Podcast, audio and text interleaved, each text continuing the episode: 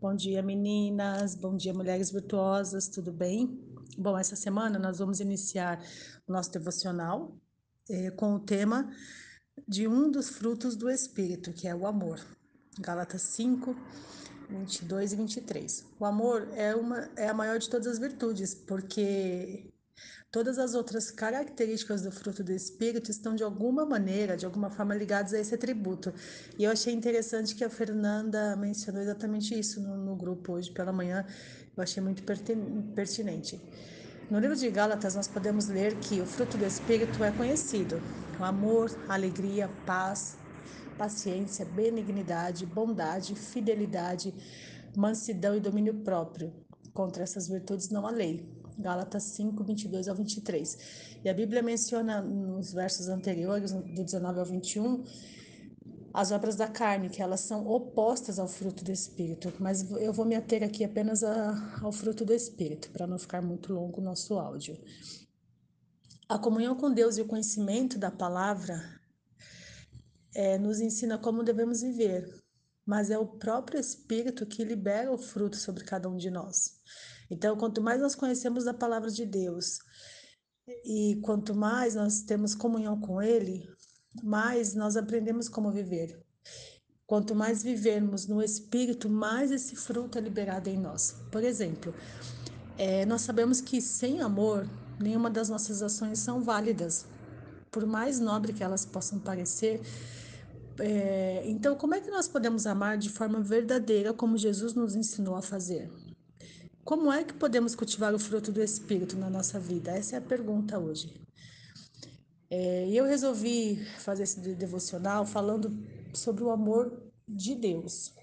O amor tem as suas vertentes, mas eu vou me basear hoje, vou me ater hoje ao amor de Deus. Deus, ele não tem amor, Deus é amor.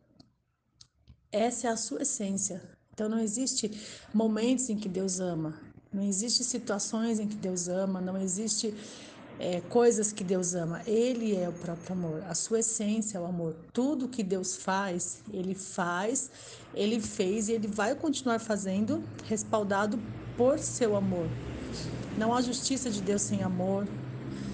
É, desde a criação de Deus até a eternidade, se você pegar Gênesis, Apocalipse, Apocalipse, toda a motivação em agir, de toda a motivação no agir de Deus tá, estará sempre coberta pelo seu amor leal por nós.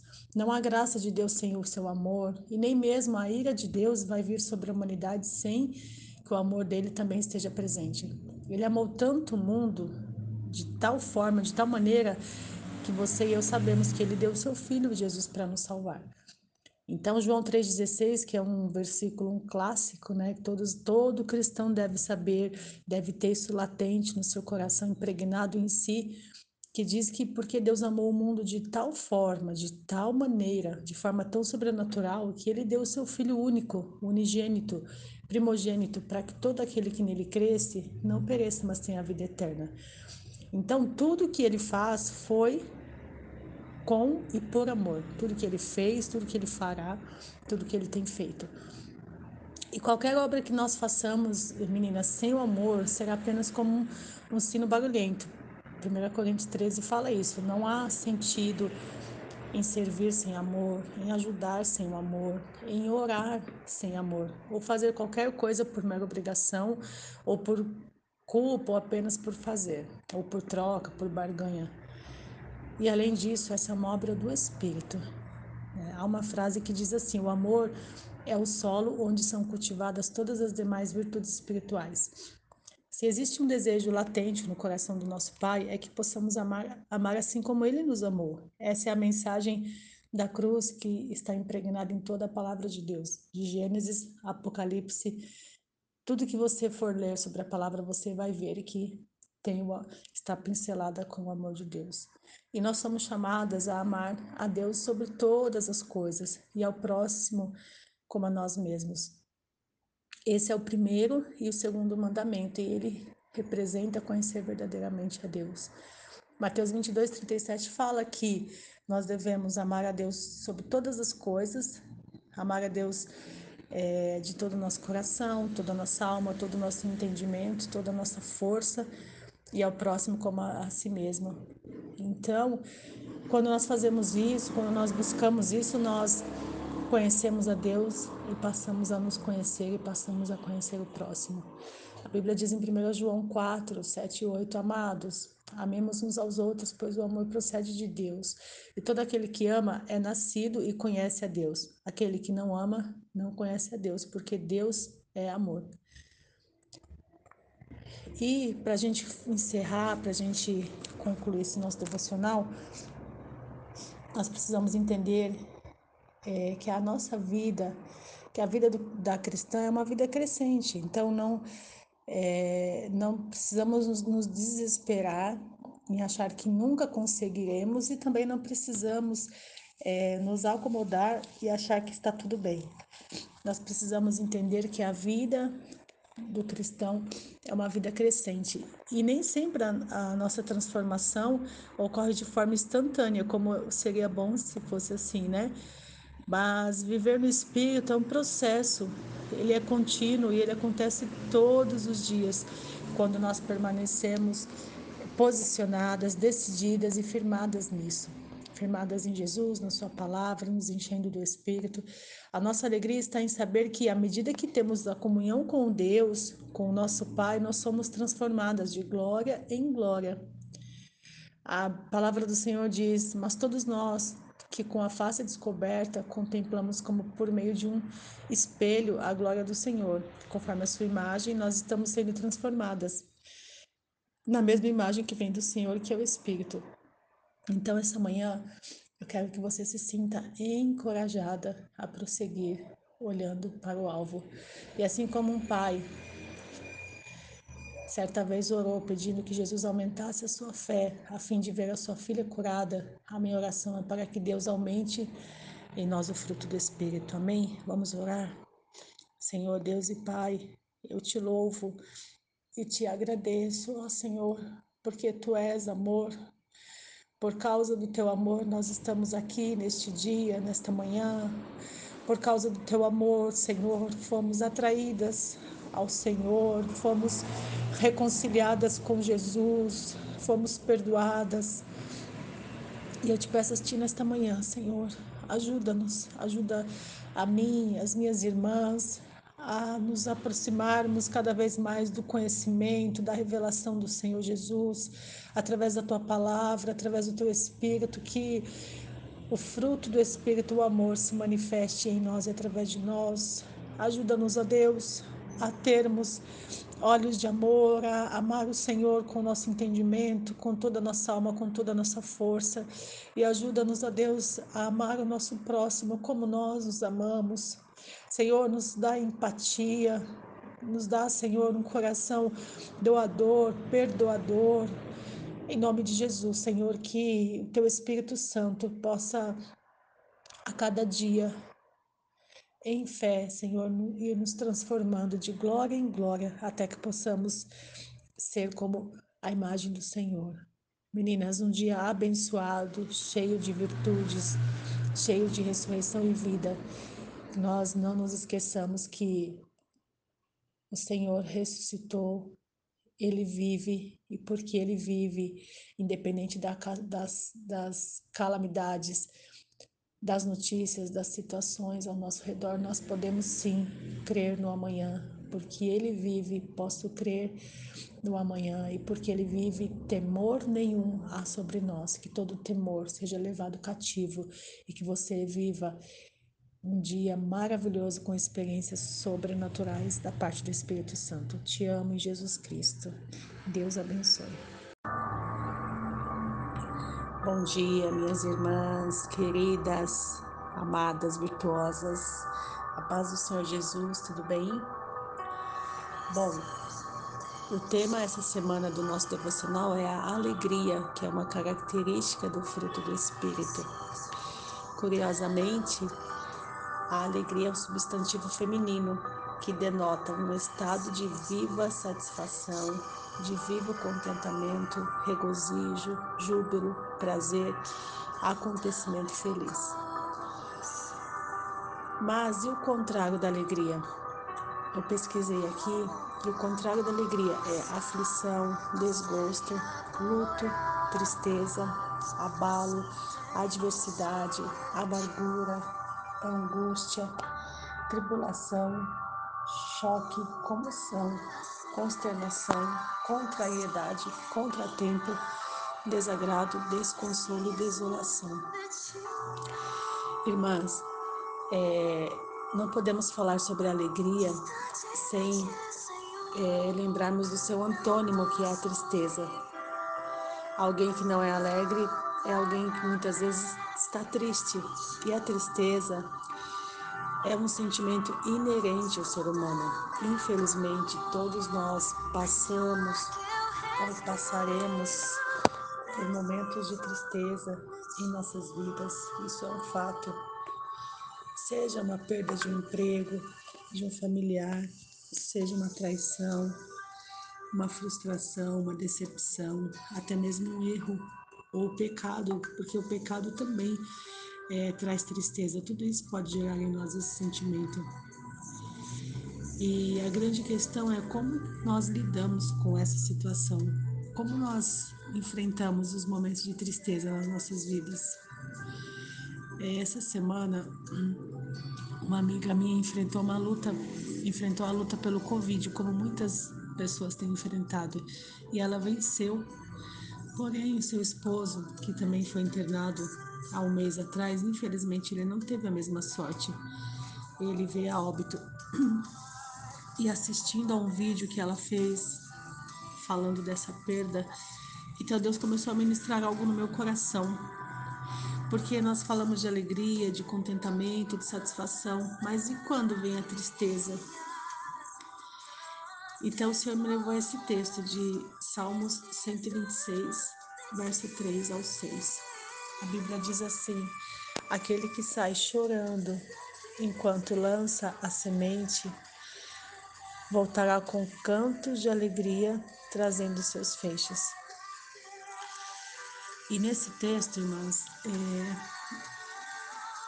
percebe-se que a Bíblia diz aquele que sai chorando. Ou seja, em meio a situações tristes e mesmo em momentos de tristeza, nós precisamos continuar. E temos que continuar também semeando nos momentos de tristeza, semear a nossa oração, o nosso coração, a nossa fé, a nossa convicção e confiança no amor e no cuidado de Deus por nós.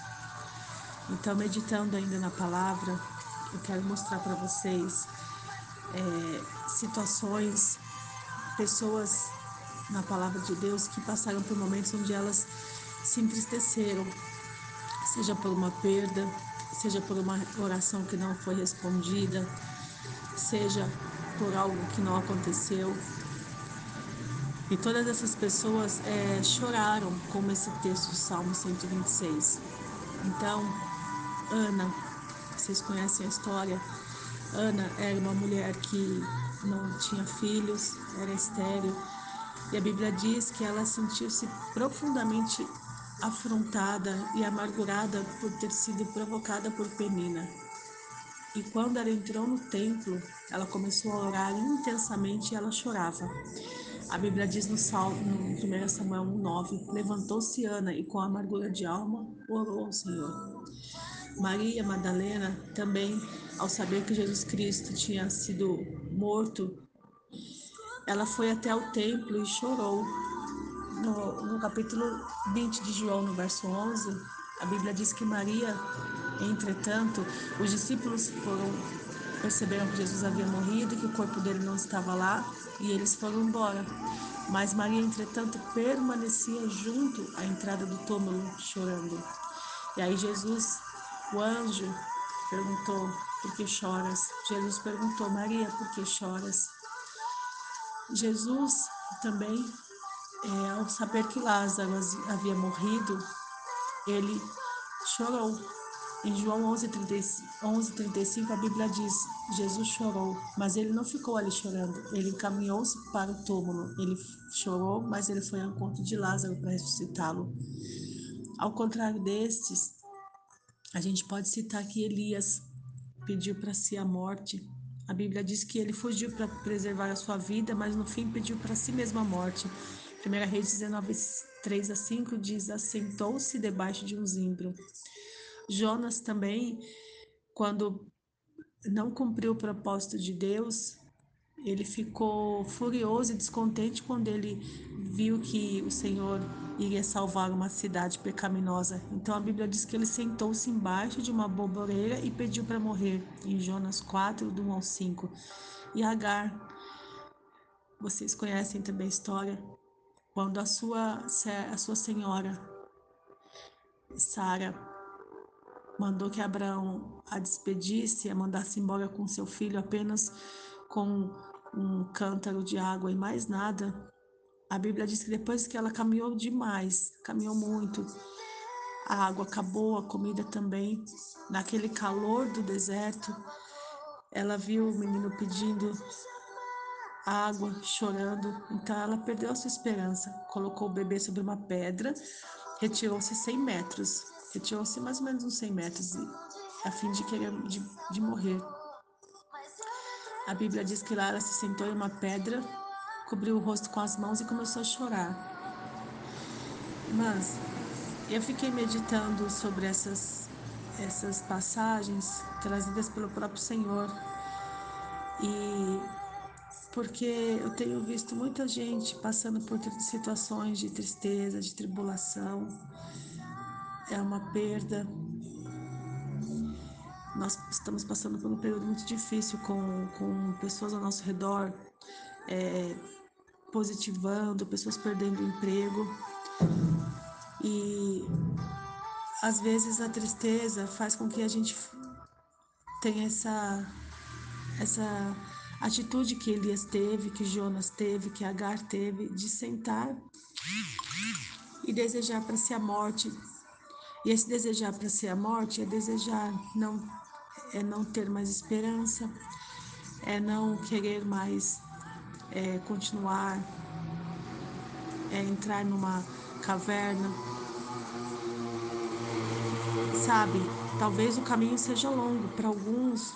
O caminho da recuperação é mais curto, para outros é mais longo, mas é preciso entender, meninas, que não tem a ver com o tamanho da perda, mas tem a ver com o jeito de, de ser de cada um de nós. Você pegar cada um deles, você vai ver que cada um tem uma personalidade, uma característica, mas o que é comum em todas essas histórias é que em todas elas nós percebemos que Deus, ele vem com o seu favor, ele trouxe cura, ele trouxe resposta, ele mudou a sorte, ele trouxe restauração, renovo, esperança. E a Bíblia diz no, no Salmos 30, verso 5, na parte B, que o choro pode durar uma noite inteira, mas a alegria do Senhor vem pela manhã. A alegria vem pela manhã e a alegria vem pela manhã. Isso não quer dizer, irmãs, que nós teremos só um dia de choro. Quem dera fosse assim. Que bom seria se nós chorássemos um dia só num luto, numa tribulação, numa perda de emprego. Mas não é assim. Significa dizer que na manhã seguinte, é, não significa dizer que ah, o choro vai durar um dia, e amanhã tudo vai ficar bem, tudo vai passar. Mas nos remete a um, uma manhã que é como ao nascer do sol. Quando falamos de manhã, falamos de nascer do sol, falamos de luz. A luz fala da revelação e do entendimento. Então, quando nós temos revelação de que a alegria do Senhor é a nossa força, e quando entendemos que quando somos fortes, nós alegramos ao Senhor, quando nós entendemos que o Pai não nos deixará e nem nos abandonará, que Ele é a fonte do consolo, da força, do amor, da alegria, passamos a ter atitudes como de Ana, como de Jesus, passamos a ter atitude como de Maria, nos levantamos, caminhamos e permanecemos nele, independente das nossas tristezas. Jeremias 15, 16 diz assim: Quando as tuas palavras foram encontradas, eu as comi. Elas são a minha alegria e o meu júbilo, pois pertenço a ti. E Provérbios 24, 10 diz: Se te mostrares fraco no dia da angústia, é a tua força pequena. Então eu quero deixar essa palavra para você nessa manhã, porque Talvez você não, não, não tenha passado por coisas difíceis, talvez sim, talvez irá passar, mas talvez há pessoas ao seu redor passando por situações difíceis. E eu quero te incentivar e te estimular a ajudar a se posicionar em força, porque o que é a verdadeira alegria? Nós aprendemos aí essa semana que é o contentamento, que a alegria não é algo que o mundo proporciona, mas é algo interior, é algo que Deus proporciona, não é algo aparente, não é algo temporal, mas é algo eterno, é algo que permanece. Mas uma das coisas também que Deus me trouxe é que a prática da alegria é a arte de você oferecer resistência à tristeza por meio do contentamento proporcionado pela presença de Deus na vida daquele que o busca. Essa é a verdadeira alegria. Então, é, quando a Bíblia diz em Provérbios 24:10, se te mostrares fraco no dia da angústia, que a tua força é pequena, é porque o Senhor quer que você tenha busque forças nele. O Senhor quer que você e eu busquemos força na sua alegria, na sua palavra, nas suas promessas. Então traga à memória aquilo que te dá esperança. No momento de tristeza, de tribulação, de adversidade, olhe para aquele que é o autor e consumador da sua fé. Creia que o choro pode sim durar uma noite toda, mas a alegria do Senhor vem pela manhã. Creia que enquanto você e eu, enquanto nós é, enquanto nós é, choramos enquanto semeamos, aquele que sai chorando enquanto semeia, voltará com cantos de alegria trazendo os feixes. Então, se mova, saia, levante-se, caminhe, permaneça no Senhor, não se permita viver numa condição de é, estagnação espiritual, de estagnação emocional, mas permaneça no Senhor, levante-se, saia, saia dessa situação, saia dessa condição, vá até o ambiente de alegria que é a presença do Senhor. Quando nós estamos numa festa, quando nós estamos num ambiente de festa, nós nos alegramos. Quando nós estamos num ambiente de luto, no, no no lugar triste, nós nos, nos entristecemos. É por isso que eu quero nesta manhã te estimular e te incentivar a ir para o ambiente de alegria. E este ambiente de alegria é o colo, é a presença aos pés do Senhor Jesus. Ainda que haja um tempo, ainda que você tenha um caminho a ser percorrido, talvez de luto, talvez de perda, talvez de, de situações difíceis, saiba que é temporal, que é uma leve e momentânea tribulação que vai produzir em você, em mim, em nós o peso da glória do Senhor. Então, nesta manhã, eu quero declarar sobre a sua vida que a alegria do Senhor é a minha e a sua força em nome de Jesus. Amém, minhas irmãs queridas. Me desculpe pelo áudio longo. Eu tentei ser o mais é, resumida possível, mas foram todas coisas que Deus colocou no meu coração. Essa semana eu passei por momentos de tristeza. É, na segunda-feira, quando a minha cachorrinha não vi minha cachorrinha doente, eu fiquei muito triste, muito abatida. E aí depois eu vi é, soube de notícias de pessoas que perderam seus familiares, conversei com irmãos da igreja também que ainda estão tristes por perdas. E enquanto eu tudo isso acontecia, o Senhor foi ministrando isso ao meu coração, que às vezes a gente fala sobre alegria, a gente lê sobre a alegria, a gente ministra sobre a alegria, mas e quando nós estamos dentro de um de um período de tristeza? Por que que algumas de nós lidamos com, com a tristeza? Por que que algumas de nós, é, para algumas de nós, o tempo é maior e para outras é menor?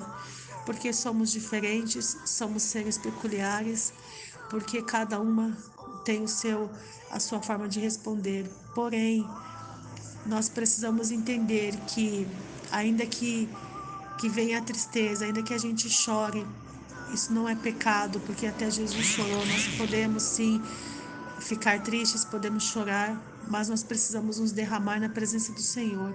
O Senhor quer que nós nos posicionemos e respondemos de forma positiva aos momentos de tristeza. embora choremos, embora nos entristecemos, nós precisamos nos levantar, comer o pão, beber a água e continuar, porque há um caminho a ser percorrido, mas pode ter certeza que lá na frente o Senhor vai te ungir com óleo da alegria, vai me ungir com óleo da alegria. E foi assim que ele fez.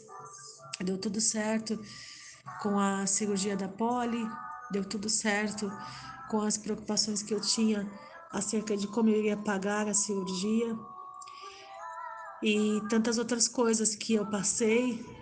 Eu tenho tantos testemunhos, a minha cunhada, o Adriano, eu, nós temos tantos testemunhos, eu sei que vocês também têm.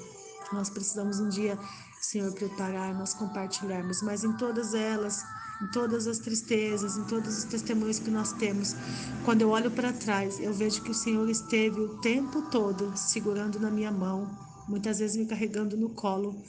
E se eu estou de pé hoje, é porque a alegria do Senhor é a minha força. É porque o choro durou a noite toda, mas a alegria do Senhor veio. veio. Então é isso que eu queria falar com vocês: que o Senhor dê revelação, que o Senhor traga luz, que vocês busquem a luz, que vocês busquem andar num ambiente de fé, de alegria e que essa luz possa iluminar os olhos do coração de vocês neste dia, em nome de Jesus. Bom dia, minhas irmãs queridas, paz do Senhor Jesus, tudo bem? Bom, o nosso devocional hoje começou um pouquinho mais tarde, né? E Deus ele é perfeito em todas as suas obras. É... Ontem eu mandei mensagem perguntando se alguém de vocês estaria disponível, né, para fazer o devocional. E, e como não tinha ninguém escalada para hoje, eu fiquei com essa incumbência. Só que eu acordei às sete horas da manhã. E aí, quando eu fui fazer devocional, meu celular estava sem bateria. Então, Deus é perfeito em todas as suas obras, né? Porque enquanto meu celular carregava, Deus ia ministrando comigo, me ensinando, né? Porque quando a gente fala de longanimidade, a gente pensa na paciência, em andar, andar nas nuvens, em calma. Mas quem aqui nunca se pegou numa fila de mercado que demorou, que demorou bastante, você trocou de, de caixa pela impaciência? Ou perdeu a paciência com alguém que era muito prolixo numa conversa, ou até mesmo o áudio, né? Quando a gente manda um áudio, às vezes a nossa correria, a nossa rotina, o nosso dia a dia, essa aceleração que a gente tem vivido, ela acaba muitas vezes é, roubando essa longanimidade da gente. A gente vai ficando acelerado, apressado para tudo, né? E aí, por conta dessa da mídia, por conta de todas essas coisas que a gente tem vivido, que tem sido as notícias passam rápido, as coisas mudam em fração de segundos, a gente tem delivery, tem Pix, um monte de coisa, né? E tudo isso corrobora, colabora para a gente viver uma vida sem paciência, sem longanimidade, sem exercer o fruto do Espírito, sem oportunidades. Tudo vai contra para que a gente tenha oportunidade de viver esse tempo de fruto do Espírito, né? E eu, Deus me deu um texto em Provérbios 16, verso 32, que diz assim: Melhor é o longânimo do que o herói da guerra, e o que domina o seu espírito do que o que toma uma cidade. Então, meninas, o controle do próprio temperamento é mais estimado do que qualquer força física. Né? Aqui nesse texto fala o herói da guerra. É aquele que domina a sua força e exerce autocontrole. É... Eu estou lendo aqui o enunciado da Bíblia que diz assim, ó. O controle do próprio temperamento é mais estimado do que a força física. O herói da guerra é forte e valente. É aquele que o herói da guerra é aquele que domina sua força e, e exerce autocontrole. Trata-se de uma declaração extraordinária, no lugar e época em que o poderio militar era extremamente prezado e a segurança dependia da sua força na guerra. Ser capaz de controlar seu temperamento é considerado mais valioso do que conquistar uma cidade. E eu apliquei um estudo nessa manhã. Eu vou mandar por escrito para vocês, tá bom? Porque até porque vocês não vão ter talvez tempo de ouvir o áudio muito longo. E o estudo é bom porque a gente também tem anotação ali para você consultar depois, tá bom? E eu vou agora orar por nós, tá bom? Orar por mim, orar por você, orar por esse tempo. Senhor, nessa manhã, eu te louvo e te agradeço, Pai, porque tu és o nosso bem maior, tu és a nossa inspiração, tu és a nossa referência, Senhor. Não há nada, Senhor, na tua palavra que o Senhor tenha deixado que seja pesado demais para nós. Tua palavra diz, Senhor, que o Senhor passou por todas as coisas. Então o Senhor não nos pediria nada que o Senhor também não tenha feito. E eu te agradeço nesta manhã pela oportunidade que o Senhor nos dá todas as manhãs, todos os dias, de abrir os nossos olhos, de levantarmos da nossa cama e termos um dia inteiro para tomar decisões, para plantar sementes, para colher os frutos das sementes semeadas. Eu te agradeço, Senhor, porque o Senhor nos dá novas oportunidades de resolver questões, de acertar as coisas, Senhor, de melhorarmos, de nos aperfeiçoarmos e nos aprimorarmos em Cristo Jesus. Pai, e nesta manhã eu te peço, nos ajuda, Senhor, a exercer o fruto do Espírito. Senhor, não queremos apenas Senhor, uma fé de boca. Não queremos, Senhor, ter apenas entendimento racional, não queremos ter apenas conhecimento teórico e teológico da tua palavra, mas queremos ter vida, experiência, vida e verdade, Senhor. E hoje, Senhor, falando sobre o temperamento, é, eu quero nesta manhã pedir que o Senhor nos ajude, Pai, porque sabemos que o Senhor colocou falando hoje sobre longanimidade, Senhor. Sabemos que o Senhor colocou um temperamento em cada uma de nós, que nós não venhamos abafar esse temperamento, que nós não venhamos, Senhor, é, nós não venhamos, Senhor, deixar de ser quem nós somos, mas dentro daquilo que nós somos, dentro das nossas qualidades, características, temperamento, cada uma de minhas irmãs, Senhor, dentro daquilo que elas já são Senhor, que elas consigam, que eu consiga exercer a longanimidade, Senhor que eu possa exercer a paciência, que eu possa exercer, ó Pai, neste dia, eu e as minhas irmãs, temperança.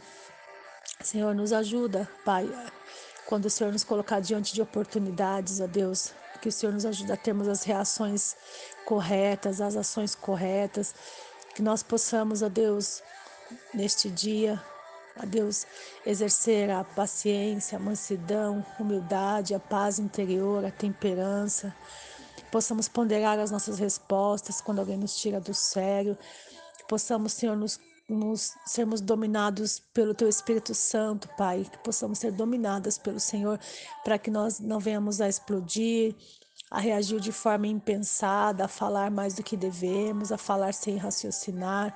Nos ajuda a lidar com pessoas difíceis, ó Pai.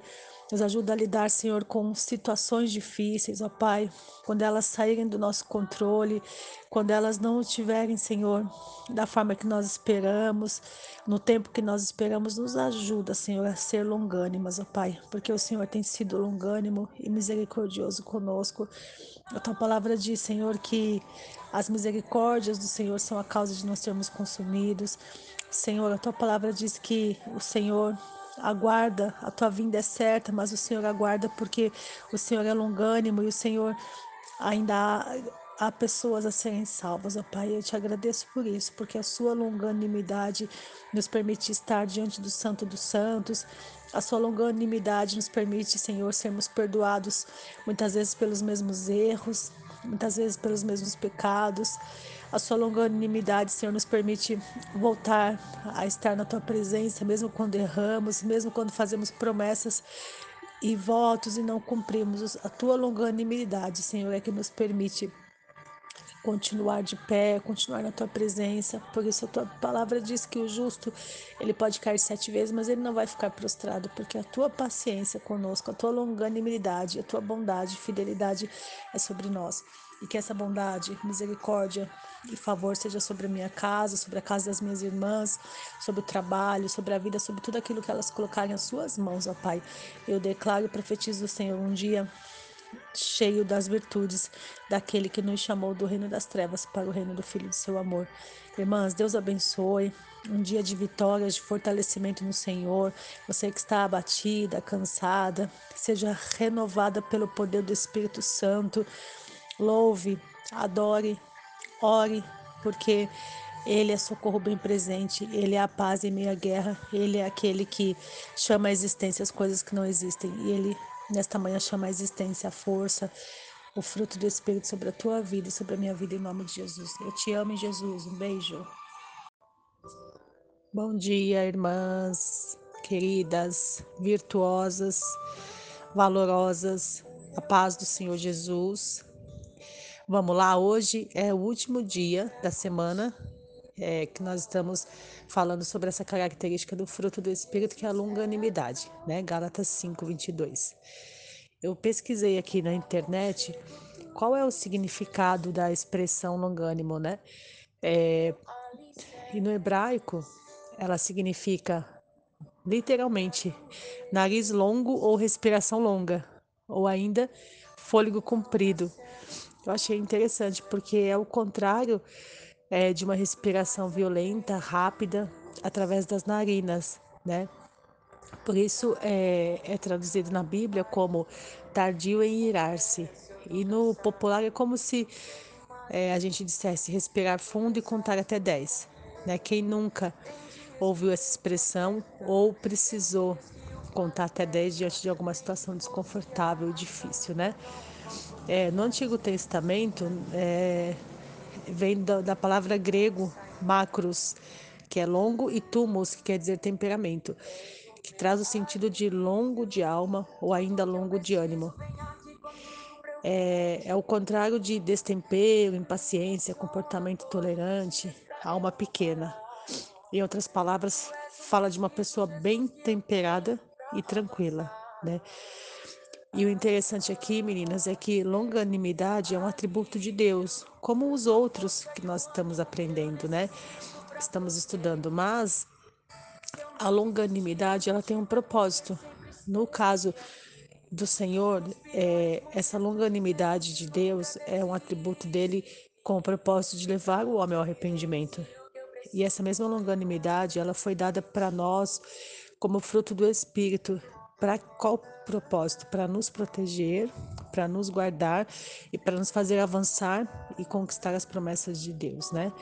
Então, por que nos proteger? Porque a longanimidade, ela nos protege de nós termos reações produzidas pela raiva, pelo rancor, pelo ódio, pelo ressentimento, é, diante da, às vezes, injustiça, adversidade, injúrias, a longanimidade, ela gera paciência para a gente suportar, é, não deixando com que a gente tome, tenha, tenha, tenha atitudes de explosão, de ira, de raiva, de loucura.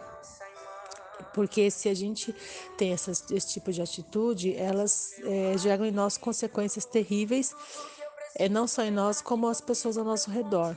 Então, a longanimidade, ela nos protege das guerras e dos conflitos né? Salomão, ele declarou em Provérbios 15, 18, que o homem iracundo suscita contendas, mas o longânimo apazigua a luta. Deixa eu abaixar um pouquinho esse som que está muito alto. Melhorou, né? É, e também fala em Provérbios 14, 29. O longânimo é grande em entendimento, mas o de ânimo precipitado exalta a loucura. Então, a descrição de um homem o torna longânimo e a sua glória.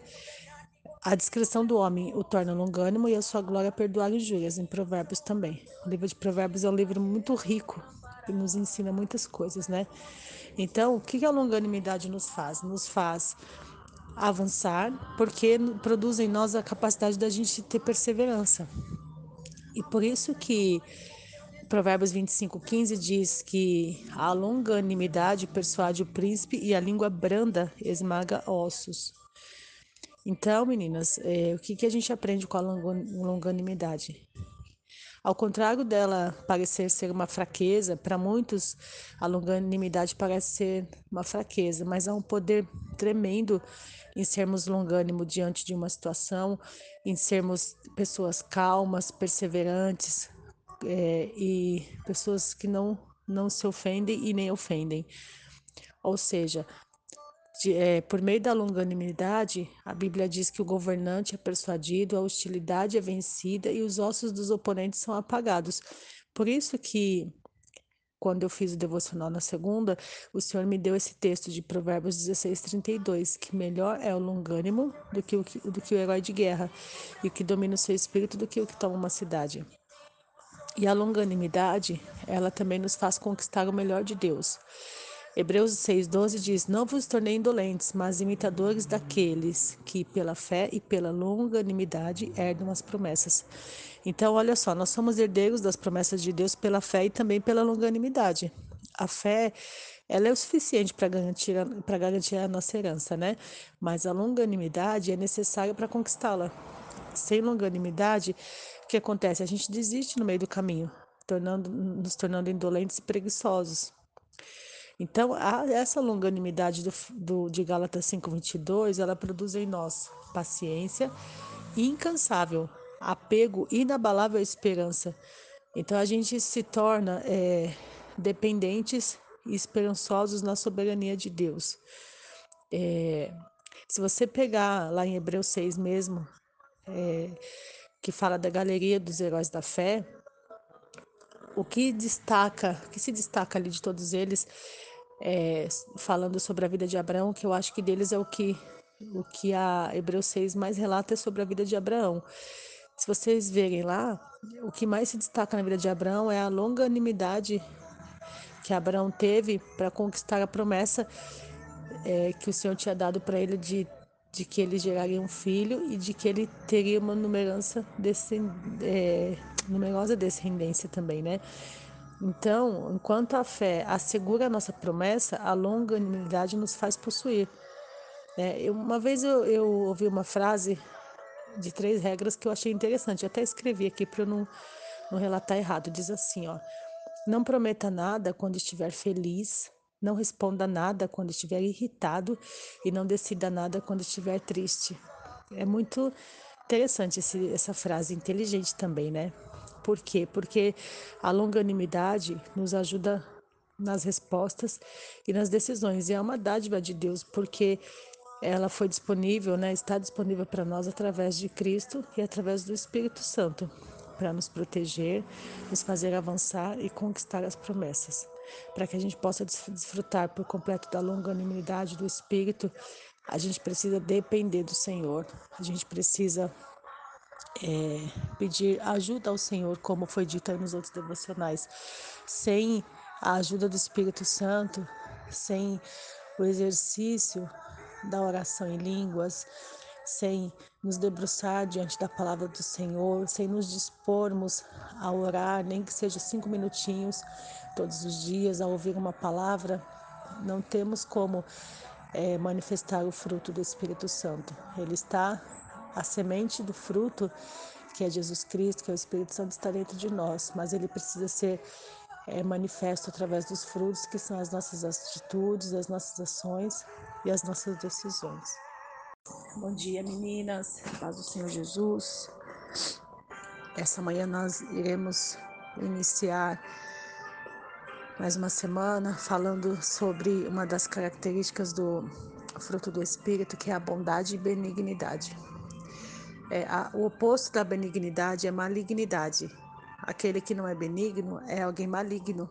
Tanto a malignidade quanto a maldade, a palavra do Senhor diz que procede do coração do homem como consequência do pecado original.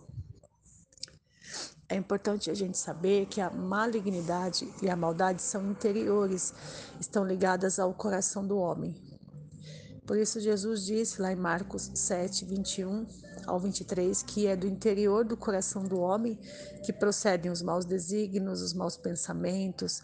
E aí ele cita uma série de, de, de pecados, né?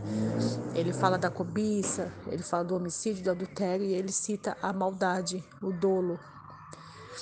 E apesar de nós sermos maus, ainda assim podemos fazer o bem, né? E por que, que eu afirmo isso? Porque lá em Mateus 7,11 diz: Se vós, pois sendo maus, sabem dar boas dádivas aos, nossos, aos vossos filhos, quanto mais o vosso Pai que está nos céus não dará boas coisas aos que lhe pedirem. Né? Então, existe uma grande diferença entre benignidade e bondade. Embora sejam termos bem parecidos, é, a diferença é que a benignidade é a disposição em ser bondoso com o próximo. Significa excelência de caráter. Ser benigno é, diz respeito a agir a favor do outro. Isso independente de quem ele seja ou o que ele faça. É algo que vem lá de dentro. É um sentimento divino, puro e honesto. Por exemplo, alguém pode ser bom até que lhe magoe, mas o benigno, mesmo quando alguém quando é magoado, ele continua fazendo bem. Então a diferença é essa. O bondoso é bom até certo ponto. O benigno ele é bom sempre. Não tem, é, não tem. É, o bondoso ele é bom o tempo todo. O bondoso ele é bom até que alguém faça algo, mas o benigno é dele, é da natureza dele, né? É, por exemplo, eu li uma frase uma vez que eu achei bem. É simples, mas é bem interessante, de, é, nos ajuda a entender bastante. Diz assim: se eu tiver fome e você me der pão para eu comer, isso é bondade. Mas se você passar geleia nele, isso é benignidade. Ou seja, você percebe que a benignidade ela excede a bondade. A bondade faz o que é certo muitas vezes, né? É a ação de ser bom, gentil e reto para com o próximo. Então, como que a gente deve ser? A gente deve pensar benignamente e agir com bondade, né? Mas a benignidade, ela faz com que coisas simples se tornem especiais porque a benignidade ela vai além dos próprios interesses ou do que é certo. Ela excede aquilo que é normal porque enxerga com o coração. Jesus é, é o maior exemplo de bondade e benignidade, porque ele pensava, pensava não, pensa com benignidade e age com bondade. Né? Em Mateus 5, 24, ele nos ensina que nós devemos amar os nossos inimigos, bem dizer o que vos mal, nos maldizem e fazer o bem ao que nos odeiam e orar pelos que nos maltratam e nos perseguem. Então, antes de agir com bondade, nós precisamos pensar com benignidade. Então, assim, nós conseguiremos é, ser parecidos com Jesus. Né? Então, como é que eu manifesto a benignidade e a bondade? Pensando com benignidade, pensando naquilo que é bom, né? Filipenses 4:8 fala que nós tudo que é bom, tudo que é amável, tudo que é respeitável, se algum louvor, se é, tudo que é de boa fama, se alguma virtude há, se algum louvor existe, seja isso que ocupe o vosso pensamento. Então, para a gente pensar com benignidade, nós precisamos pensar nas coisas do alto, pensar como Jesus pensa. É, precisamos é, para agir com bondade, nós precisamos manifestar isso através das nossas palavras, através das nossas atitudes e através das nossas boas obras também. É, enquanto eu meditava nesse, nessa característica do, do Espírito Santo, é, não tem como, não teve como não é, trazer à memória toda a bondade, toda a benignidade do Senhor Jesus em tudo, na criação, na formação do homem, em tudo que Deus criou para nos trazer para esta terra. Ele preparou todo um ambiente sobre a terra, todo o suprimento, toda a provisão para que a gente viesse sobre essa terra. Ele preparou Jesus, trouxe Jesus, entregou Jesus pela nossa salvação. É, Jesus é a maior expressão de bondade. Quando é, alguém me pergunta o que te levou à salvação, o que te levou a, a, conhecer, a aceitar Jesus e entregar o seu coração para Jesus. Eu não sei qual foi a sua experiência, qual foi o momento em que você é, encontrou Jesus ou que Jesus te encontrou, como foi que você entregou seu coração para Ele. Mas eu vou dizer, quando alguém me pergunta o que te levou a aceitar Jesus, a, a se converter diante de tudo que eu era, e eu vou dizer, é, o que me atraiu a esse amor, o que me atraiu a esse Jesus, a princípio, Eu não sabia nada, não entendia nada sobre o sacrifício, sobre a morte de Jesus, sobre, sobre a troca que ele fez comigo, os pecados que ele recebeu no meu lugar. O que me atraiu a Jesus foi que ele me aceitou sem nenhuma pergunta, sem nenhuma explicação, sem nenhuma, sem nenhuma exigência. Ele simplesmente me aceitou. Um dia eu fui até Jesus e eu recebi essa bondade, essa benignidade. Eu vi nele alguém que me aceitava como eu era, que não me pediu nada em troca. E essa benignidade, essa bondade, esse amor me atraiu de tal forma que eu nunca mais quis estar em outro lugar. Então, irmãs, não tem como falar de bondade e de benignidade sem olhar para a cruz, sem olhar para esse doce amor, sem olhar para essa misericórdia estendida, por essa paciência tão longânima do Senhor, sem olhar para todo o sacrifício que Jesus já fez por nós na cruz, tantas coisas. Eu poderia ficar o dia todo aqui é, falando da bondade, da misericórdia, do favor de Deus. Eu poderia ficar o dia todo aqui contando as experiências das, da, da bondade de Deus sobre a minha vida. Eu sei que você também. Então, nesta manhã, eu quero te levar a meditar na bondade de Deus, eu queria te levar nesta manhã a meditar em quantas coisas boas o Senhor já não fez por sua vida, e quanta benignidade o Senhor não, não tem a seu respeito. A Bíblia diz que Ele tem pensamentos bons a teu respeito, pensamentos de paz e não de mal. O Senhor sempre tem pensamentos bons a meu e a seu respeito. Então, que nesta manhã você seja destravada, que nesta manhã você seja liberta de todo pensamento de acusação, de todo pensamento contrário, aquilo que que o Senhor pensa a teu respeito. Não deixe com que a serpente faça com você como ele fez com Eva, trazendo dúvidas acerca da bondade de Deus, trazendo dúvidas acerca do cuidado de Deus sobre a sua vida. Amém? Essa é a palavra que eu queria trazer para você nessa manhã. Ela é simples, mas ao mesmo tempo é o que nós precisamos saber, crer, viver e ter convicção dessa bondade de Deus sobre a nossa vida. Amém? Que você tenha um dia abençoado. Eu quero orar por você.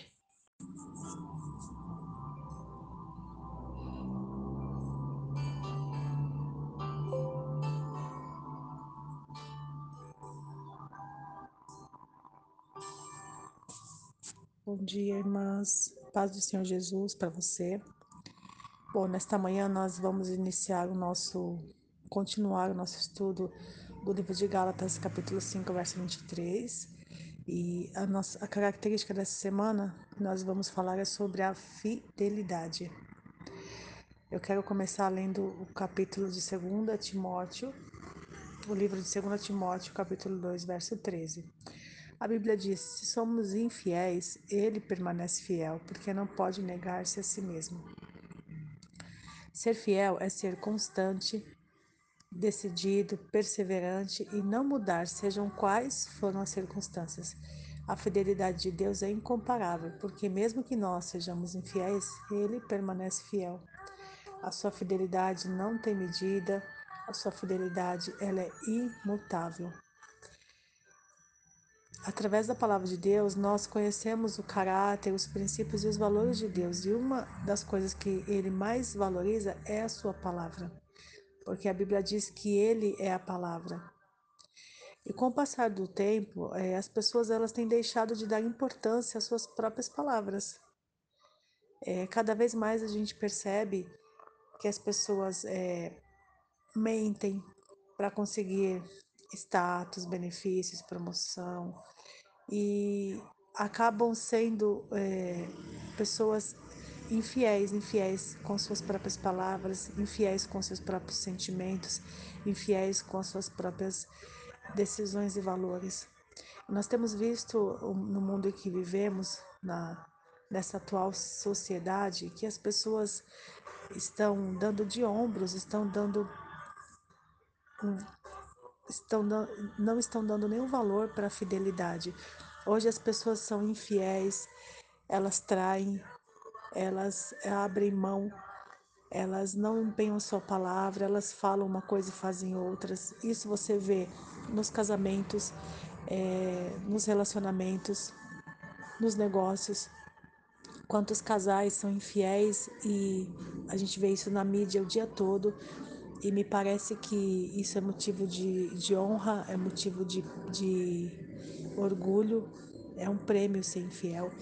As pessoas são infiéis nos seus compromissos, são infiéis nos prazos, são infiéis naquilo que prometem. Mas nós precisamos entender que a nossa fidelidade ela não pode depender do outro. Deus, ele zela e valoriza a sua palavra. Em cada uma das atitudes do Senhor, ele empenha a sua palavra. No livro de Gênesis, nós vemos que Deus ele fez uma promessa que seria fiel a Abraão, que seria com Abraão, que abençoaria Abraão e toda a sua descendência. Abençoaria Abraão, Isaac, Jacó e toda a descendência, todos os filhos de Abraão. E nós estamos inseridos nessa promessa. E após Deus fazer a promessa a Abraão, ele mostrou o valor da sua palavra jogando por si mesmo. Então Deus ele empenhou a sua própria pessoa em sua promessa a Abraão. Deus mostrou a Abraão que as palavras devem ser de honra e de dignidade. Toda promessa deve ser cumprida independente das circunstâncias. É, muitas pessoas fazem é, os votos no altar, leem lá votos lindos, mas depois de um tempo, quando passam por adversidades, passam por provações, por situações difíceis, esquecem da palavra que empenhou, esquecem da promessa que fez. Mas ainda que tudo mude ao nosso redor, seja em qualquer área, seja financeira, emocional, espiritual, nós devemos honrar cada uma das nossas palavras. Cumprir com as nossas palavras não depende da fidelidade, da fidelidade dos outros, e sim da nossa. Porque Deus, independente da nossa infidelidade, sempre vai permanecer fiel conosco. E nós percebemos muitas vezes que, mesmo que involuntariamente, mesmo que sem, sem intenção, nós baseamos a nossa fidelidade na fidelidade do outro. É, digo isso porque, um exemplo clássico, ontem o pastor falou sobre a generosidade e voltou para a área financeira. E há uma resistência. Quantas vezes né, nós somos resistentes a uma determinada é, atitude que devemos ter ao a responder a um pedido do Senhor por conta do outro, né? Muitas vezes, como eu ministrei na domingo retrasado no, no, culto de ofertas, muitas vezes nós ouvimos tantas coisas, achamos tantas coisas, é, pressupomos tantas coisas, fomos tão bombardeados com, com coisas, com pensamentos, com, com é, notícias que nós nos baseamos e agimos de acordo com aquilo que nós achamos e pensamos e ouvimos, quando na verdade nós temos que olhar para o Senhor. A nossa fidelidade, ela não pode depender das circunstâncias, ela não pode depender da reciprocidade do outro. A pessoa fiel, ela não muda. Uma das características da fidelidade é a imutabilidade. Quando somos fiéis, nós somos fiéis aos valores, nós somos fiéis ao nosso propósito, nós somos fiéis àquilo que nós acreditamos, independente do outro. Então, nesta manhã, eu quero te levar a meditar sobre esse texto, que ainda que sejamos infiéis em qualquer coisa, Deus, ele permanece fiel, porque a fidelidade dele não está baseada nas nossas nas nossas vidas, nas nossas decisões, nos nossos erros e acertos, mas Ele é fiel à Sua palavra. Então, se o Senhor te prometeu algo, creia. A Bíblia diz que Deus é, não é homem para que minta e nem filho do homem para que se arrependa. Tendo Ele dito, Ele é fiel para cumprir a Sua palavra sobre as nossas vidas, em nome de Jesus.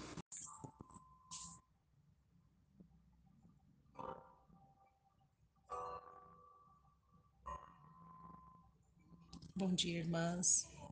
Paz do Senhor Jesus. É, nós estamos aí na oitava semana já do nosso estudo do livro de Gálatas, capítulo 5, versos 22 e 23. E hoje a gente vai falar sobre a oitava característica do fruto do Espírito, que é a mansidão. A Bíblia diz em Mateus 5,5: Bem-aventurados os mansos, porque herdaram a terra. A palavra mansidão no original, é, no grego, é a palavra prautes, que tem o sentido de gentileza, brandura, doçura, humildade e tolerância. E quando nós falamos de, de mansidão, obviamente a gente lembra de Moisés, né, que era um homem manso. A Bíblia diz que ele foi o homem mais manso da terra. Mas a Bíblia não deixa de relatar atitudes que Moisés teve que foram contrários à mansidão. Né? A Bíblia fala sobre o fato dele ter matado um egípcio, dele ter ferido a rocha duas vezes, quebrado as tábuas da lei, moído um bezerro de ouro para fazer o povo beber o seu pó com água. E Jesus é o nosso maior exemplo de mansidão. Mas a Bíblia também mostra é, que Jesus, ele muitas vezes repreendeu os fariseus com dureza, respondeu à mulher Fenícia de forma rude. Ele é, também é, açoitou ali, o, quebrou, quebrou as mesas dos cambistas, né? Mas é, eles eram homens mansos. Uma das características da mansidão, meninas, é a gentileza, a doçura, a humildade e a tolerância. Então, pessoas, pessoas mansas são pessoas gentis, são pessoas doces, elas têm palavras é, temperadas, elas são naturalmente humildes e pessoas tolerantes. E são é, qualidades muito raras numa pessoa hoje em dia. Nós encontramos pessoas no nosso dia a dia, no nosso trabalho, na nossa família, até mesmo no meio da nossa, da nossa comunidade, que é, tem dificuldade de ser tolerante. As suas palavras não são palavras doces, mas são palavras é, de acusação, palavras duras, ríspidas, e são pessoas nada humildes, né? Mas nós precisamos entender que a falta de mansidão, ela traz algumas consequências para nós seres humanos. O primeiro e o mais é, nítido é o estresse. A pessoa que não é mansa, ela está sempre estressada. Quase sempre ela tem um motivo para ficar aborrecido, irritado, nervoso. E aí, isso traz para ela também angústia, porque a irritação, o nervosismo faz com que ela tenha atitudes, faz com que ela libere palavras, faz com que ela pense coisas que depois ela se arrependa. Então ela fica angustiada. E por vezes a pessoa que é que não é mansa, que se torna uma pessoa irritada, irritadiça, nervosa, sem tolerância, ela acaba se tornando uma pessoa é, sem sensatez, né? A Bíblia fala que em Tiago 3,13 que quando a gente é sensato, é, que uma forma da gente conhecer alguém sábio e inteligente é através da mansidão de sabedoria de um digno proceder nas suas obras, ou seja, é alguém que fala e as suas atitudes condizem com a sua fala. É, então a falta de mansidão ela faz com que a pessoa fique ignorante diante das suas próprias atitudes, né? Ela fica, já ouviu aquela expressão, fiquei cego de raiva? A pessoa fica cega na hora da raiva e não vê nem, nem avalia o que ela faz, o que ela diz, e aí por causa disso, muitas vezes fica envergonhada, se arrepende das atitudes, né? É, então, é, quando a pessoa não quer mesmo aprender a se controlar, ela acaba é, absorvendo todas essas características. Ela se torna insensata, se torna estressada, sem paz de espírito. E nós precisamos é, entender que uma pessoa mansa, ela é uma pessoa que tem paz no seu coração. A primeira característica de, de uma pessoa mansa é a paz. pessoas que transmitem paz, pessoas que são pessoas de paz, são pessoas que você não tem surpresas com ela, né? Eu sempre falo é, como é difícil lidar com pessoas com a qual você tem que pisar em ovos, com a qual você tem que pensar duas vezes, avaliar como vai estar o temperamento, o humor dela, para a gente poder se relacionar. Agora, uma pessoa mansa é uma pessoa de paz. Você sabe que ela sempre vai estar tranquila, em paz. É uma pessoa que transmite tranquilidade, que emite tranquilidade numa situação de, de adversidade, num, num, num calor de situação, numa pressão, numa adversidade, numa confusão. A pessoa mansa é uma pessoa tranquila, ela consegue trazer tranquilidade para a situação, ela consegue transmitir tranquilidade, ela te traz confiança, ela equilibra o ambiente. Então eu acho que a pessoa mansa é, é uma pessoa que, que traz muitos benefícios para os relacionamentos, ela tem muitos benefícios para si mesma, porque ela é uma pessoa que consegue é, compreender as fases, as estações, os tempos, né? E então é, a Bíblia fala que os mansos herdaram a terra, né? Mas para que a gente tenha mansidão na nossa vida, nós precisamos entender que a mansidão não é apenas uma fala mansa, não é apenas um, um tom de voz, mas é saber é, lidar com as situações é, de maneira bíblica, entendeu? Porque nós temos, cada uma de nós temos o nosso próprio temperamento que foi dado por Deus e Ele usa os nossos temperamentos da forma como Ele nos criou. Essa qualidade de ser sanguínea, colérica, fleumática, é melancólica, Deus colocou isso em nós, mas nós precisamos entender que, independente do nosso temperamento, nós precisamos buscar o Senhor para que nós nos tornemos pessoas mansas. Nós precisamos é, evitar situações de nervosismo. Se nós sabemos que alguma situação nos tira a paz, nos tira do sério, nós precisamos evitar aquela situação. Se não for possível, nós precisamos de disciplina também para que a gente consiga dominar e treinar as nossas emoções para sermos mansos. Se eu e você sabemos que algo que algo acontece para me irritar, para te irritar. Então você e eu precisamos nos preparar emocionalmente para agir de forma tranquila da próxima vez que aquilo acontecer. E precisamos aprender a suportar também. É, a Bíblia diz que Efésios 4:2 com toda a humildade e mansidão, com longanimidade, suportando-vos uns aos outros em amor. Então nós precisamos também suportar as deficiências do próximo, suportar as situações que Deus tem nos colocado, porque isso vai gerar em nós mansidão de espírito.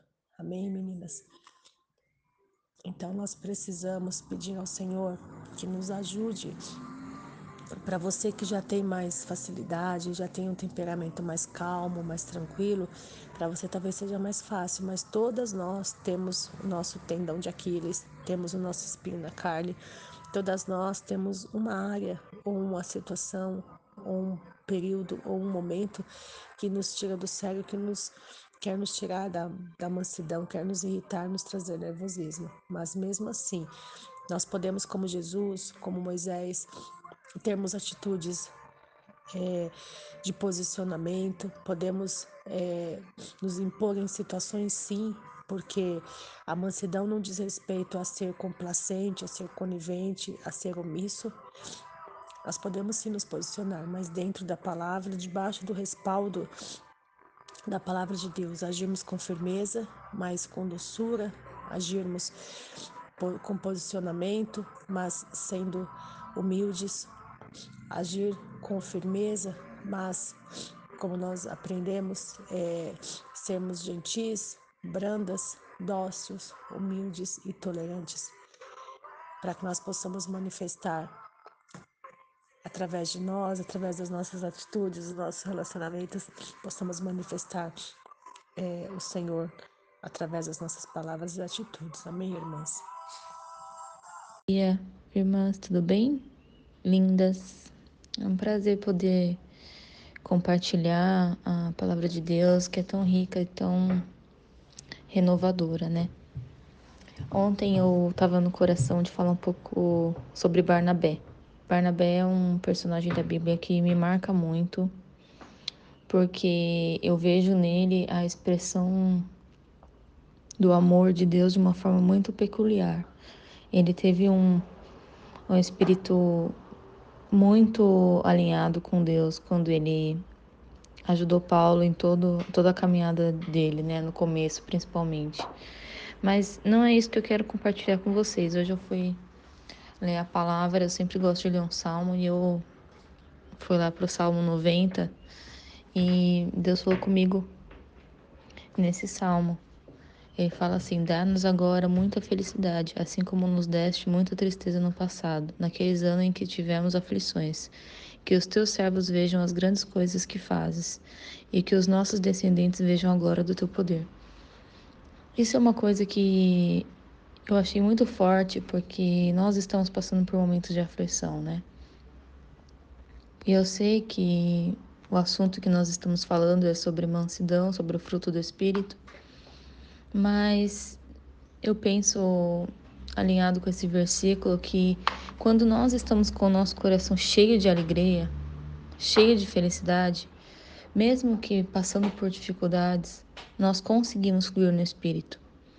Por quê? Porque muitas vezes o fato de nós estarmos cheias de ira ou de medo, ou de angústia, ou de tristeza, ou de algum outro sentimento ruim, faz com que o nosso espírito fique angustiado e a gente não consiga muitas vezes exercer o amor de Deus. A gente não consegue, na verdade, agir, a gente não consegue é, dar o próximo passo, né? Isso nos bloqueia, isso nos segura. Então esse versículo para mim hoje foi um rema, foi um foi um rema de Deus mesmo, acho que essa é a palavra. Veio como um maná, assim. Sabe quando você come um sonho gostoso? Nós temos que pedir felicidade para Deus. Nós temos que pedir para que Ele nos alegre. E assim nós vamos conseguir expressar o, o fruto do Espírito, nós vamos conseguir amar as pessoas, nós vamos conseguir ser como Barnabé, nós vamos conseguir, às vezes, deixar nossa vontade de lado e servir ao próximo, né? E carregar a nossa cruz e ser um verdadeiro cristão. Então fica essa palavrinha para vocês, assim como Deus falou comigo. Espero poder ter edificado, ter edificado as irmãs de alguma forma, tá bom? Beijo. Ah, eu vou pôr uma música aqui também. E vou pôr um vídeo da Joyce Meyer quando vocês puderem assistir, porque eu sou muito fã dela. Beijo.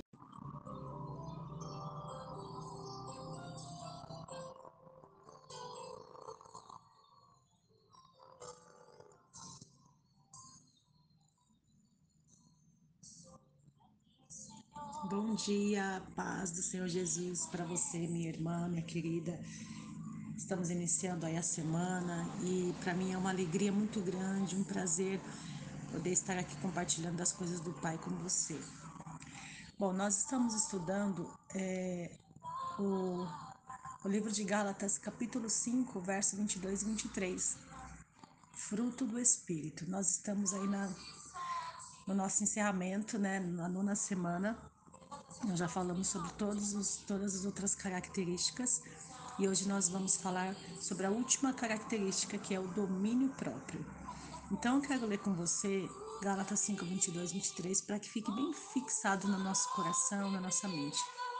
A Bíblia diz assim: Mas o fruto do Espírito é amor, alegria, paz, paciência, amabilidade, bondade, fidelidade, mansidão e domínio próprio. Contra essas coisas não há lei. A semana passada nós falamos sobre a mansidão.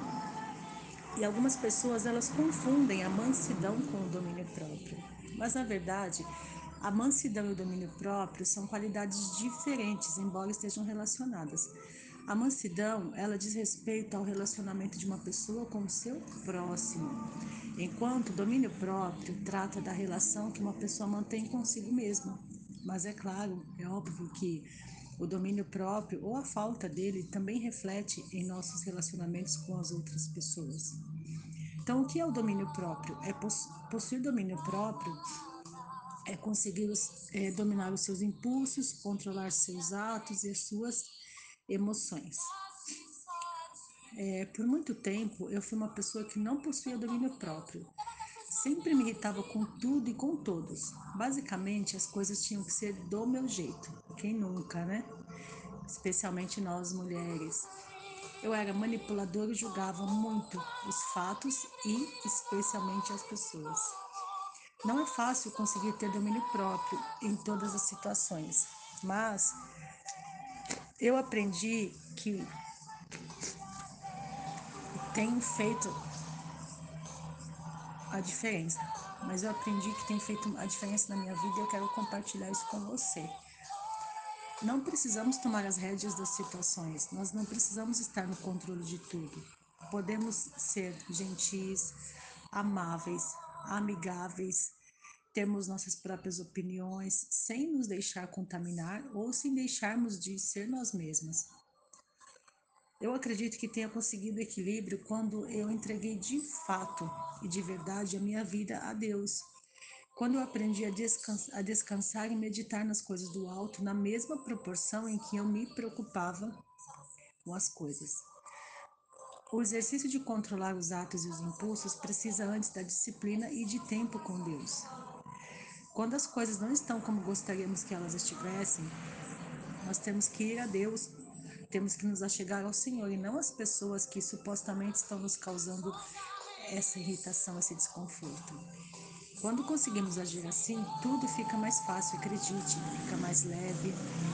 Quando levamos as nossas indignações para as pessoas, acontece o quê? Discussões, confusões, brigas, mal entendido, inimizades. Mas ao contrário, quando levamos para Deus, parece que tudo se resolve de forma natural. E isso porque tiramos o foco do problema e entregamos para quem pode resolver. Existem muitas formas das pessoas conseguirem sucesso em seus comportamentos e relacionamentos. Porém, nada vai funcionar se não houver a disciplina no seu falar, no seu escutar, no comer, no descansar, no julgar enfim, todas as nossas atitudes devem ser disciplinadas, ou seja, moderadas e equilibradas. O segredo é o equilíbrio. Que nós possamos é, refletir e nos habituar a gastarmos tempo aprendendo a sermos moderadas, que isso possa ser um exercício contínuo nas nossas vidas e que o domínio próprio possa fazer parte do nosso caráter. Eu queria ler um texto em Provérbios 25, 28 que diz assim: como a cidade com seus muros derrubados, assim é quem não sabe dominar-se. É, então, esse versículo de Provérbios 25, 28 nos mostra que, assim como uma cidade com muros caídos, assim é também quem não sabe dominar-se. O que isso significa? Significa dizer que ficamos desprotegidas e somos atacadas com muito mais facilidade. Na verdade, todo aquele que não sabe se conter se sente mais atacado por qualquer pessoa e por qualquer motivo. É o desequilíbrio emocional que faz perturbar a nossa mente e o nosso coração. Você já parou para pensar que uma pessoa que não tem domínio próprio, ela fala coisas impensadas, ela tem atitudes que depois ela se arrepende, ela se arrepende, ela se precipita. Por isso, diz que é como uma cidade sem muros. Ela fica desprotegida, ela fica vulnerável, ela fica exposta. Uma cidade sem muros é uma cidade que está exposta ao ataque do inimigo. Uma cidade que não tem muros é uma cidade que está à mercê do inimigo, que está com suas portas abertas para que o inimigo venha atacar. E assim somos nós quando não temos domínio próprio. Nós abrimos as portas para que o inimigo venha atacar os nossos pensamentos, venha atacar os nossos sentimentos, venha atacar as nossas emoções, venha trazer situações, trazer circunstâncias, preparar momentos para que a gente acabe ficando vulnerável, ficando suscetível a esses ataques e respondamos de forma errada. Então nós precisamos entender que é, o domínio próprio é uma das virtudes do fruto do Espírito. Essas virtudes não podem ser geradas por nós mesmas. Elas não, não vêm sobre nós através das nossas próprias habilidades. Não existe uma pessoa mais habilidosa e outra menos habilidosa no domínio próprio. Isso significa que somente o Espírito Santo pode produzir em nós essas qualidades. Então, a única maneira de alguém ter o verdadeiro domínio próprio é vivendo uma vida guiada pelo Espírito Santo. Quando somos guiadas pelo Espírito Santo, nós somos também capacitadas por Ele a vivermos essa vida é, de controle, a viver essa vida de domínio próprio. Então, a Bíblia fala que o domínio próprio, ele é algo dado por Deus. Amém? Então, somente através do Espírito Santo nós conseguiremos agir de maneira comedida, sensata e viver de forma moderada. Eu quero te dar uma dica neste dia. Nos próximos dias, faça um propósito com você mesma de se escutar, de se observar. Aprenda a se conhecer, observe as suas reações e o seu modo de proceder em todos os ambientes. Compare as suas atitudes com as das outras pessoas à sua volta. Faça isso em silêncio. Tente praticar isso ficar isolada por um período de, uma, de meia hora por dia. Isolada que eu digo é ter um tempo de pelo menos meia hora com você mesma, para que você possa se conhecer um pouco mais e reflita sobre o que pode ser melhorado. Amém? Então, que nesta manhã você possa buscar o Espírito Santo, que nesta manhã você possa entender que o Senhor, Ele é poderoso para nos ajudar naquilo que nós precisamos. Possamos aprender que essa virtude pode sim fazer parte da nossa vida. Sem dúvida alguma, o domínio próprio nos protege de muitas ciladas e de muitos problemas. Não ter domínio próprio é ter muitas brechas na nossa vida. Então lembre-se, como cidade derribada que não tem muros, assim é quem não tem domínio próprio. Eu quero orar por você nesta manhã, minha irmã. Bom dia, meninas. Paz do Senhor Jesus para vocês. Que hoje seja um dia maravilhoso, que hoje seja um dia de muitas possibilidades, de portas abertas, caminhos aplainados. Bom, meninas, é, nós estamos quase finalizando a última característica do fruto do Espírito, que é o domínio próprio, né? E essa semana eu não fiz escalinha, né? É, as meninas normalmente costumam se, é, se, se candidatar, vamos dizer assim, para fazer o devocional. E eu, eu tinha feito o convite para uma outra para uma outra mulher fazer o devocional e acabou que ela não me respondeu em tempo. E providencialmente, é, essa semana o Adriano, meu esposo, já tinha é, manifestado interesse de fazer devocional, né? Então, embora seja um grupo de meninas, é, vocês vão receber hoje o devocional feito pelo pastor Drico. Quem conhece o pastor Drico sabe é, o quanto ele ama falar das coisas do Pai, o quanto ele ama pregar a palavra, e ele tem sido é, ele tem sido muito impactado com os nossos devocionais, né? Embora eu não, não envie para ele os áudios, mas eu comento com ele a dinâmica do grupo, como as coisas têm acontecido, né? E ele fica muito animado, muito motivado em, em ver a, a, as coisas acontecendo, Deus trabalhando, né? É, ele fica muito feliz de saber que, que Deus tem levantado mulheres, né, para para mudar a história dessa geração, vocês mulheres, né? Então ele tinha me pedido, ele falou: "Rei, se ninguém for fazer o devocional essa semana, posso fazer?"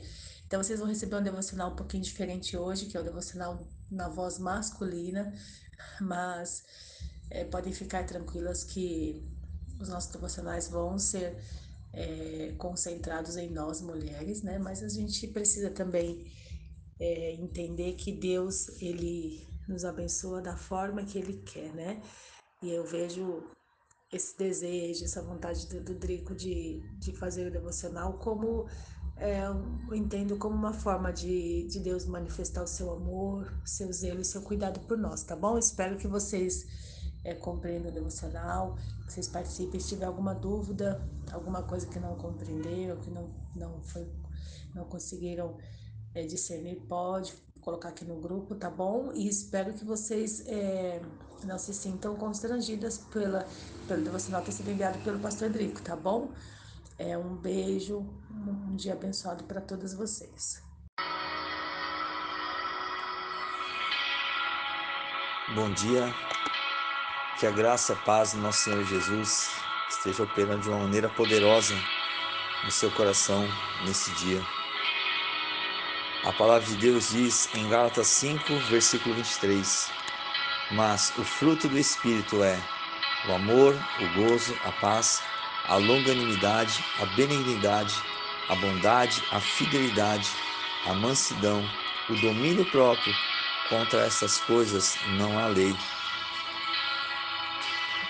Nesse devocional vocês estão estudando e aprendendo sobre o domínio próprio. E certa vez eu ouvi alguém dizer o seguinte, e foi algo que parecia pesado demais, e essa pessoa ela disse: quem não tem domínio próprio tem um demônio próprio. E apesar de dessa frase ser algo bem pesado, isso remete à realidade de quão terrível pode ser a nossa carne quando ela sai do controle. Quando nós deixamos de compreender quem somos em Cristo e vivemos naturalmente sem se dar conta de que a nossa natureza humana ela é caída e também insiste em nos levar junto nessa constante queda. E o verdadeiro controle, ele só acontece quando eu resolvo deixar o controle nas mãos daquele que me conhece por completo. Nunca se esqueça disso, de que Jesus, ele é aquele que nos conhece por completo. Ele conhece cada detalhe da nossa alma, ele conhece aquilo que nos destempera, ele conhece aquilo que nos agita. E por isso, quando nós entregamos o controle nas suas mãos, o agir dele é completo. E ninguém consegue o domínio próprio, obstinado em ter o controle da sua vida. E parece um paradoxo, mas o verdadeiro domínio próprio, ele acontece quando eu deixo de controlar a minha vida e entrego o completo controle ao Espírito Santo de Deus. No Antigo Testamento, nós vemos claramente o exemplo de alguém que tentou ser controlado, mas não conseguiu. A gente pode ver ali o exemplo de Moisés, que foi um grande homem de Deus, que antes de ser um grande líder usado para a libertação do povo de Israel, ele passou por um processo onde ele aprendeu que foi quando perdeu o controle das suas mãos, matando um egípcio, e 40 anos depois, recebendo a revelação de Deus como eu sou, ele passou a ser conhecido como homem manso, quebrantado por Deus, que passou pelas mais terríveis provas na sua trajetória pelo deserto. E ali ele enfrentou, além de muitas adversidades, ele enfrentou a principal de todas, que era lidar com um povo inconstante, rebelde, que por diversas vezes não somente o afrontava, mas afrontava o Deus a quem ele servia e a quem ele amava. Nós vemos também no Antigo Testamento o triste exemplo de Sansão, que porque lhe faltou o domínio próprio, deixou de ser um promissor juiz de Israel, posição que faria dele um homem visionário e livre para se tornar um cego escravo. Só porque ele faltou isso que nós estamos debatendo, o domínio próprio. E veja que contraste e como ele foi prejudicado por causa disso. Mas há também o exemplo positivo de Davi, que foi o maior rei que Israel já teve, que ficou conhecido como sendo o homem segundo o coração de Deus. Sim, o homem que errou, que teve falhas, mas ele ficou conhecido como o homem segundo o coração de Deus, porque nas vezes em que ele errava, ele confiava em Deus, ele confiava que Deus o colocaria em pé novamente. E a palavra conta que Davi relata que certa vez ele estava cuidando do rebanho quando ele foi atacado por um leão e um urso. Ele era um jovem franzino e ele mesmo ele conta como corajosamente os derrotou. E é interessante que ele contava essa história para aqueles que estavam duvidando da capacidade que ele tinha de derrotar Golias, que também foi derrotado por ele logo em seguida. Mas veja só, olha que interessante isso, irmãos. Ele derrota Golias somente depois de derrotar um leão e um urso. E é interessante que o leão ele representa a força natural da nossa alma, que quando ruge nos amedronta, quando ruge, nos atormenta, quando ruge, nos impulsiona a ações impensadas e a respostas desgovernadas. Muitas vezes nós agimos dessa maneira, quando a nossa alma ela ruge, quando ela grita, quando ela nos amedronta. Já o urso, ele representa a força da nossa carne, que é capaz de nos arrebatar e conduzir pelas paixões carnais e devastadoras. Nos conduz também aos fracassos desanimadores e a nossa carne muitas vezes nos lança nas mais terríveis angústias. E já Golias, ele é uma nítida representação do diabo e as suas afrontas contra a nossa vida. E olha que interessante, veja que linda parábola a palavra nos mostra aqui. Porque assim como Davi só pôde derrotar Golias depois de acabar com um leão e um urso, nós também só teremos vitória contra Satanás e as suas afrontas quando vencermos o leão chamado alma e o urso chamado carne. Mas é importante frisar que essa vitória ela não é resultado de um esforço próprio, ela não é resultado de uma angústia, ela não é resultado de algo, é, de um sacrifício natural, porque seria impossível fazer isso. Jesus, ele fez isso por nós, ele já tirou a autoridade de Satanás através do sacrifício que ele fez na cruz e nos colocou assentados juntamente com ele ao seu lado. E o domínio sobre a nossa alma e sobre a nossa carne, que é chamado de domínio próprio, ele não é uma ação que surge naturalmente, mas ele é resultado de um cultivo da comunhão diária que nós temos com o Espírito Santo. E como ele é resultado, é por isso que ele é chamado de fruto. Ele é resultado, por isso ele é fruto do Espírito. Por isso eu afirmo que ninguém consegue dominar a si mesmo tentando se controlar, mas o domínio próprio ele acontece quando você entrega o controle da sua vida e das suas ações ao Senhor. Moisés, ele foi transformado quando ele encontrou o eu sou. E eu quero orar para que o nosso eu ele saia de cena, mas que o eu sou ele venha reinar em nossas vidas, imprimindo em cada um de nós a identidade que nós temos em Cristo. O maior exemplo de domínio próprio que existe foi Jesus. Por isso eu quero te convidar nessa manhã, olhe para Jesus e não para si mesmo. Olhe para Jesus e não para sua carne, olhe para Jesus e não para sua alma. Olhe para Jesus e não para as suas lutas, para as afrontas que acontecem no dia a dia. Mas saiba que dele vem a tua força. Não olhe para si mesmo, porque fazendo isso, o domínio próprio ele vai acontecer na sua vida. Senhor, em nome de Jesus eu oro, Pai, para que assim como aconteceu com Moisés, quando ele saiu do controle e o eu sou passou a controlar a vida dele, ele se tornou um homem manso, um homem humilde, um homem que liderava uma poderosa nação. Eu oro, Pai, para que isso também aconteça na nossa vida, que o verdadeiro eu sou venha reinar sobre o nosso eu, venha reinar sobre os nossos pensamentos, venha reinar sobre os nossos sentimentos. Eu te peço, Pai, em nome de Jesus Cristo, ó Pai, se tem alguém que tem perdido o controle da sua vida, tentando controlá-la, eu quero te pedir, ó Pai, Senhor, como disse Paulo, que o teu poder ele se manifeste na nossa fraqueza, que o teu poder se manifeste, ó Pai, naquilo que nós não conseguimos, Senhor. Pai, nós colocamos, ó Pai, as nossas fraquezas diante do Senhor, nos beneficiamos, ó Pai, da troca que aconteceu na cruz do Calvário, lançando sobre o Senhor, ó Pai, as nossas fraquezas, lançando sobre o Senhor a nossa falta de controle e recebendo de Ti, ó Pai, a graça, o governo, recebendo de Ti o domínio, Senhor. Pai, eu quero te pedir em nome de Jesus que aconteça conosco, ó Pai, assim como era com Adão, que tinha domínio sobre todas as coisas. Mas, Senhor, aconteça de uma maneira excelente, ó Pai, porque agora nós somos filhos do Senhor e por isso nós recebemos de Ti, ó Pai, essa graça chamada de domínio próprio, Senhor.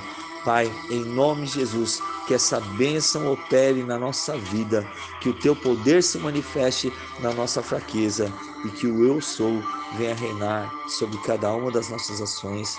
Em nome de Jesus eu oro. Que o Senhor te abençoe e te guarde. Que o Senhor faça resplandecer sobre ti o seu rosto Que o Senhor tenha misericórdia de ti e te dê a paz, em nome de Jesus.